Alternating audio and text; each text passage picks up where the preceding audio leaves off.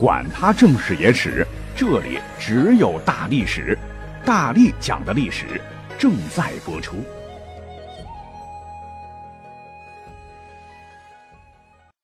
大家好，我是大力丸。本期节目呢，特别感谢我们 VIP 群的历史爱好者吴为，他又给我们提供了一篇非常有趣好玩的文章，叫《那些背负着深仇大恨的美食》，是不是够吸引人眼球的哈？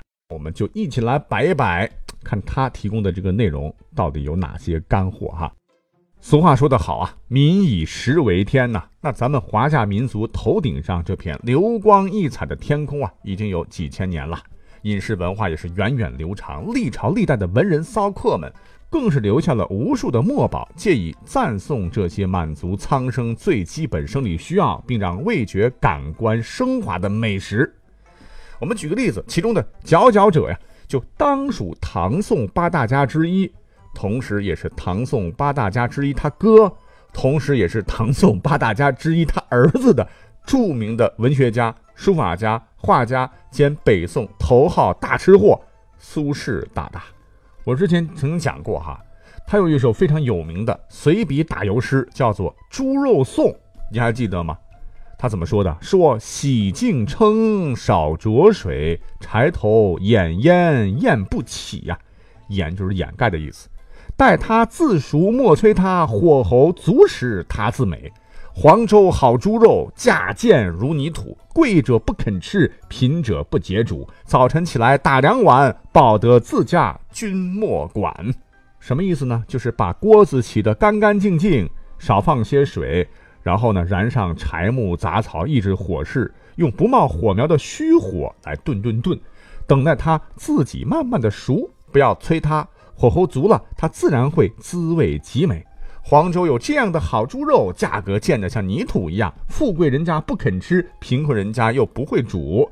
我早晨起来打两碗，自己吃饱了，你莫要理会呀。哎呀，东坡肉估计就这么发明的哈。还有。蒌蒿满地芦芽短，正是河豚欲上时。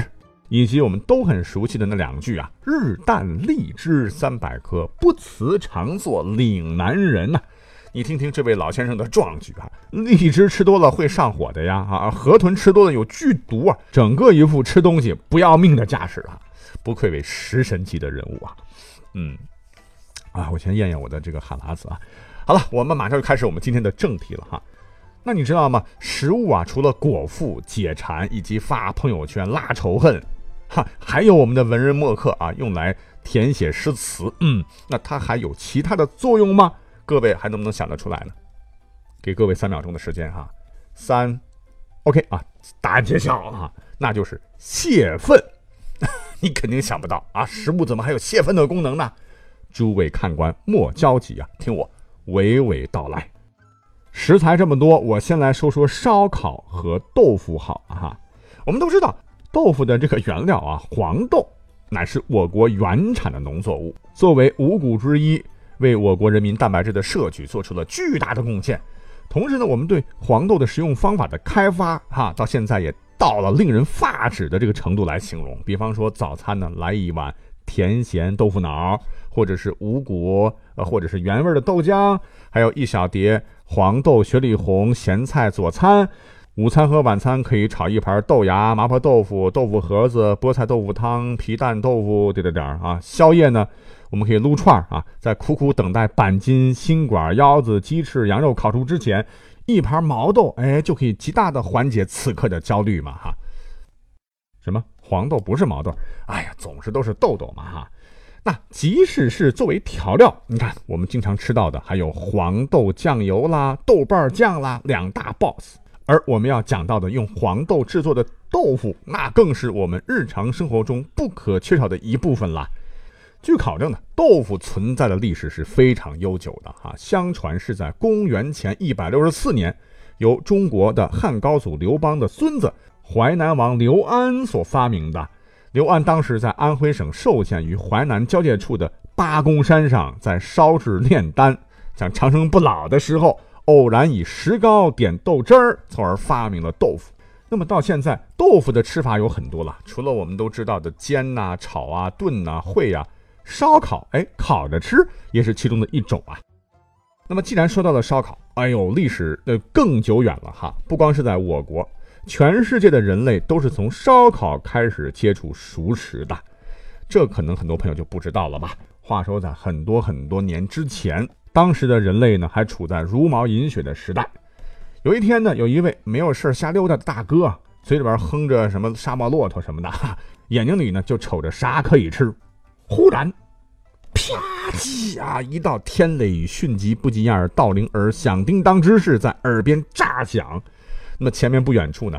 一头刚和第 N 头母鹿山盟海誓的公鹿，为自己不负责任的誓言，就付出了被雷劈的惨重代价。那新鲜的鹿肉哈，在天火的这种烧烤下啊，滋滋滋的冒油啊，这个味道就随风飘到了那位惊魂未定的大哥的鼻子里。啊，于是乎，刚才被一声惊雷吓破了胆的这位大哥呀，被这烧烤的肉香啊刺激的回了神儿啊，不顾还在冒着烟的这个肉啊烫嘴。狼吞虎咽的吃了起来。哎呀妈呀，以前都吃生的啊，这玩意儿老好吃了，得照死里整啊。于是这一天呢，这位大哥收获了两样东西：烤熟的鹿肉和召唤天雷的咒语。因为根据当时的场景，大哥可能原始人嘛，就相信啊，在特殊场合吟唱他刚才溜达时哼的那个曲子吧，可以召唤天雷啊。那么后来呢？召唤天雷的咒语被证明不是很靠谱啊！但是烧烤后的食物确实 delicious，原始的烹饪技术从此开始普及。那么这一场景在全球所有的人类聚集地是不断上演，最终被全人类所掌握。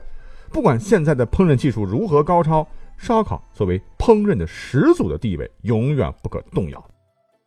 那好了，全都说了哈。背负着深仇大恨的美食，我们要先来讲讲烧烤和豆腐。哎，他们是如何承载起了两千多年的仇恨呢？将我们的时间轴拨回到战国末期，历史课本都讲过，当年的秦赵两国曾经爆发了一场决战，那就是长平之战。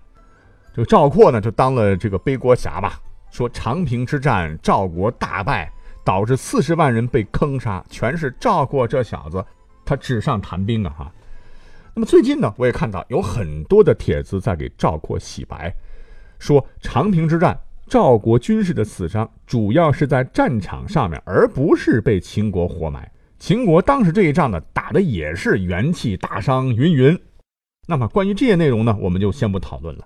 可以确定的是，长平之战呢，确实发生过。赵国最终战败，几十万人是横死沙场。自此呢，赵国上下是身负国仇家恨，因为家家都有战死的亲人。那对于赵国人来说，对白起那是恨之入骨啊。于是，一道泄愤的小吃——白起肉，横空出世了。这个白起肉呢，又称作烧豆腐、高平烧豆腐，是山西高平地区的谷口村。也叫杀骨啊，杀人的杀的一种烘烤制的豆腐。那么白起在历史上有战国杀神之称啊，在他手底下死的人何止百万。长平之战那也是惨绝人寰呐，击败了赵括，四十万赵军悉数向秦军投降，结果一日之内白起竟然坑杀殆尽。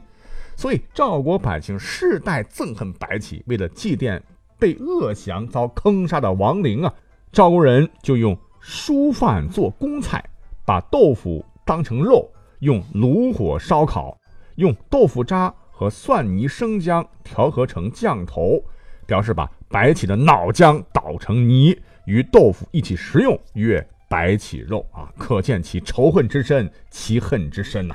后来呢，这白起肉就逐渐流传开来，成为了烧豆腐。那其实要真的讲起来的话，历史上背负着深仇大恨的美食还有很多了哈。比方说，下面我们马上要讲到的另一种食品，这种食品呢，是广泛分布于我们现在的大江南北，甚至于西洋快餐行业啊，也恬不知耻的把它加入了豪华早餐行列。不过说实话，对我来讲的话，有点难吃啊。那么讲到这里，大家应该知道是谁了吧？哎，这就是大名鼎鼎的油条啊。油条的叫法其实各地都不一样。你像在东北和华北呢，很多地方称油条为果子，嗯，安徽一些地区呢称为油果子，广州和周边地区称为油炸鬼，潮汕地区等称为油炸果。浙江地区呢有天罗筋的称法，天罗就是丝瓜嘛，啊，老丝瓜干燥以后呢，剥去壳会留下丝瓜筋，其形状和油条极像，所以称油条为天罗筋。在山东这边呢，可以用刷碗刷锅。我们现在可以可以说吧，一个城市里啊，如果你见不到炸油条的摊子，那么这个城市的早餐的灵魂是不完整的哈。现在呢，油条也是司空见惯的一种食品了。可是你真的要细细去拔了的话啊，在油条身上可讲的知识点非常多。比方说炸制油条的那个原料，你知道吗？我们的先民最早它是食用的是动物油脂，还不是我们现在的植物油，而且名称上呢也特别有讲究啊。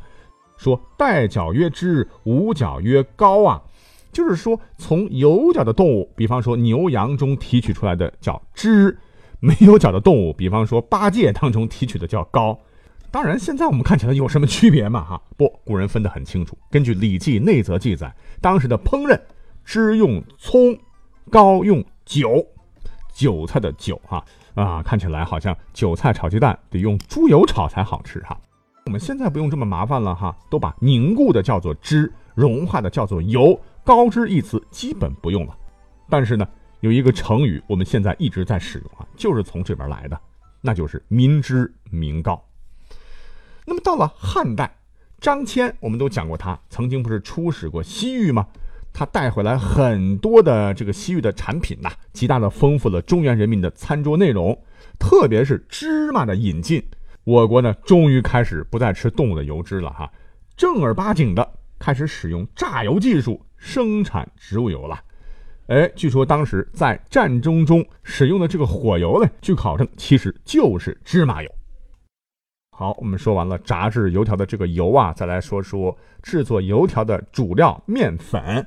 那咱们中华先民种植小麦的历史，其实有很多种说法了，说。五千年前咱们就种的也有，八千年前种的也有，但是呢，你肯定不知道啊。其实，咱们食用面粉的时间，在历史的长河来看并不长，因为中华民族，呃，最早呢都是粒食民族，米粒的粒儿啊，食物的食，像小米、粟，还有大米、高粱、大豆啊，大豆就包括了黄豆和毛豆嘛，啊，也就是最初大豆也是作为主食存在的。那这些呢，都是直接煮着吃啊，而小麦不容易煮熟啊，所以一直被嫌弃啊。直到唐代，面粉制成的面食才开始在咱们中国真正的普及啊。那么说到了油，说到了面粉，那么早在南北朝时期，北魏农学家叫贾思勰曾经写了本书叫《齐民要术》，哎，就记录了油炸食物的制作方法。这应该是我们能够在历史上找到的第一次记载啊。书中说，细环饼一名韩剧翠美。那开头介绍的那位文学造诣最高的大吃货苏东坡，也曾经写了一首诗，叫做《韩剧诗云》呐：“千手搓来玉树寻，碧油煎出嫩黄身。夜来春梦无轻重，压扁佳人缠臂巾。”据考证，老贾和老苏他们所说的韩剧这个食物类。就形似于古代女子佩戴的缠绕巾，就类似于我们现在常常吃到的馓子，也就是说，为后来油条的发明已经打了个样了哈。那说了这么多，紧扣我们的题目哈，油条是什么时候发明的？油条怎么会背负着深仇大恨呢？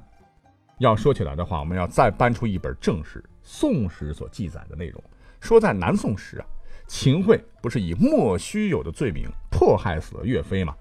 当时呢，无论是乡野百姓，还是满朝文武啊，亦或是高高在上的宋高宗赵构，他们都知道岳飞是无罪的。但是在赵构心中，岳飞必须死。群众的眼睛是雪亮的哈，老百姓们看的是真真的。可是，在那样的情况下，谁又敢直接站出来替岳飞大声疾呼呢？所以，老百姓只能在下面搞些小动作。下油锅这事儿就够狠了吧？啊，所以捏个面人儿。就当他是秦桧好了，可是呢，有些老百姓他不会捏面人啊，那就搓根棍棍总是可以吧。于是乎呢，一道又好吃又解恨的油炸食品诞生了，这便是油炸会啊。那想象一下当时的画面吧，百姓们出于悲愤啊，也可能是烫的啊，热泪盈眶，嘴里狠狠地嚼着这个油炸会，还含糊不清地念叨着岳大帅《满江红》里的名句啊。壮志饥餐胡虏肉，笑谈渴饮匈奴血。这牙花子都咬出血了哈。